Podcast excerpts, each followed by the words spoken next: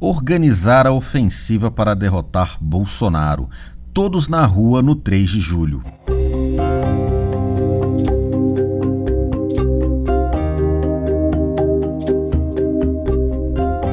As enormes manifestações de 29 de maio e 19 de junho impactaram a conjuntura nacional, abrindo caminho para derrotar Bolsonaro.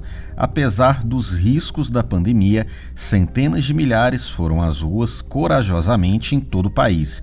Foram às ruas com indignação, transformando luto em luta. Foram às ruas porque sabem que não se pode esperar até 2022 para tirar o miliciano do poder foram às ruas conectando-se ao sentimento da maioria da população, que rejeita esse governo genocida.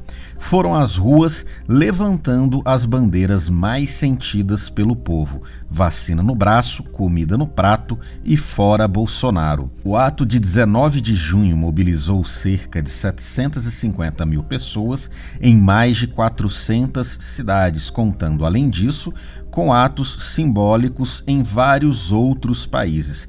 Foi, portanto, superior ao 29 de maio em quantidade de cidades e pessoas. O ato teve presença expressiva da juventude, mas a velha guarda, a geração de 68, também estava lá em grande número. Havia estudantes, mas também muitos trabalhadores de diversas categorias. Havia moradores de bairros de classe média, mas também muitos da periferia. Existia muita gente organizada em movimentos, frentes, partidos de esquerda e sindicatos, mas também muitos que foram sem qualquer vínculo político direto.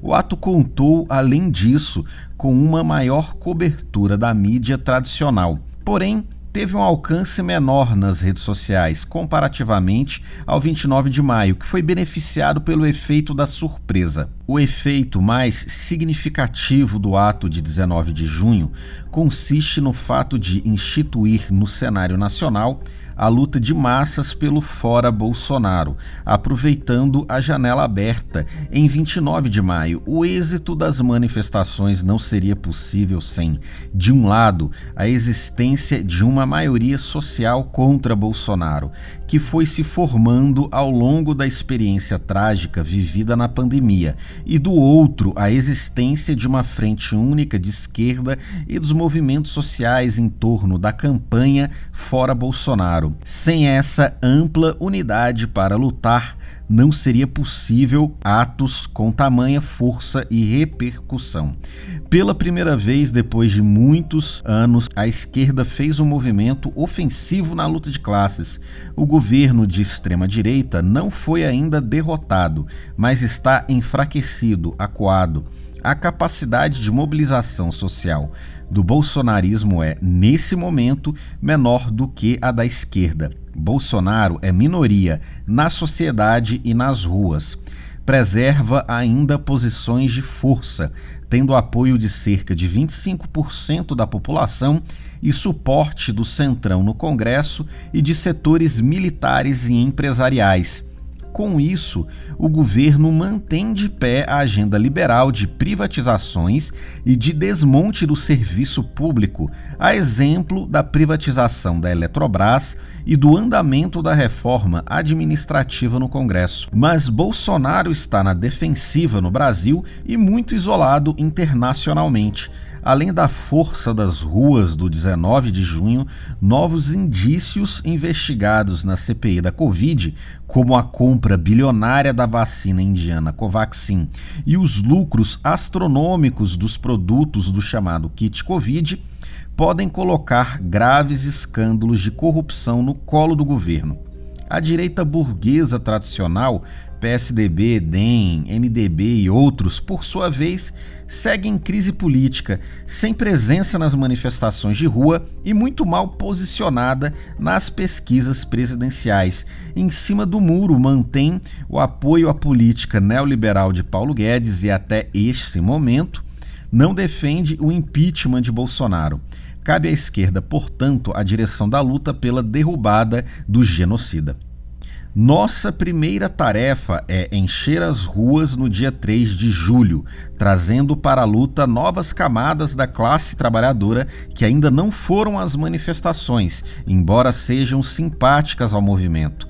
Para termos força para derrubar Bolsonaro, será preciso que o movimento de rua dê um salto de qualidade, levando, se possível, milhões às manifestações. Só assim o Congresso, dominado pelo Centrão, se sentirá pressionado para abrir o processo de impeachment. A segunda tarefa é preservar e aperfeiçoar a unidade da esquerda. Nenhuma tentativa de divisão da Frente Única, reunida na campanha fora Bolsonaro, deve ser aceita. Cada organização presente na unidade tem sua autonomia política e liberdade crítica garantidas, mas a unidade para lutar deve ser preservada. A terceira tarefa é avançar na estratégia e no programa da esquerda. Se é preciso ter a amplitude necessária para derrubar Bolsonaro, o que significa inclusive convidar todos os setores que se dizem de oposição ao governo, mesmo os segmentos da direita, a aderirem aos atos pelo fora Bolsonaro, é necessário, ao mesmo tempo, estabelecer uma estratégia que visa a constituição de um governo de esquerda sem alianças com a burguesia para fazer mudanças estruturais a favor do povo trabalhador. A recente movimentação de Lula no sentido de construir alianças amplas com setores da classe dominante, tendo em vista as eleições de 2022, é um mau e já conhecido caminho. Lembremos que Temer era o vice de Dilma. Estamos a favor da unidade na ação com todos que queiram derrubar Bolsonaro, seja do PSDB, do MBL ou do MDB. Mas outra coisa é a formação de alianças para governar pois a fatura desses acordos se paga com a renúncia das transformações de fundo que o país precisa. Vale a pena chegar ao governo para ter que abandonar o programa da esquerda em razão das alianças com a direita? Por tudo isso, o PSOL luta por uma frente de esquerda nas lutas e nas eleições, sem alianças com a direita, para derrotar Bolsonaro e instituir um governo da classe trabalhadora e do povo pobre com um programa anticapitalista para revogar o legado do golpe, gerar emprego, acabar com a fome e a miséria, por fim ao genocídio do povo negro, preservar o meio ambiente e transformar o país com educação, saúde e desenvolvimento econômico soberano. Essa foi mais uma edição do podcast do Esquerda Online. Siga a gente no Spotify e divulgue. A mídia de resistência precisa do seu apoio. Até a próxima!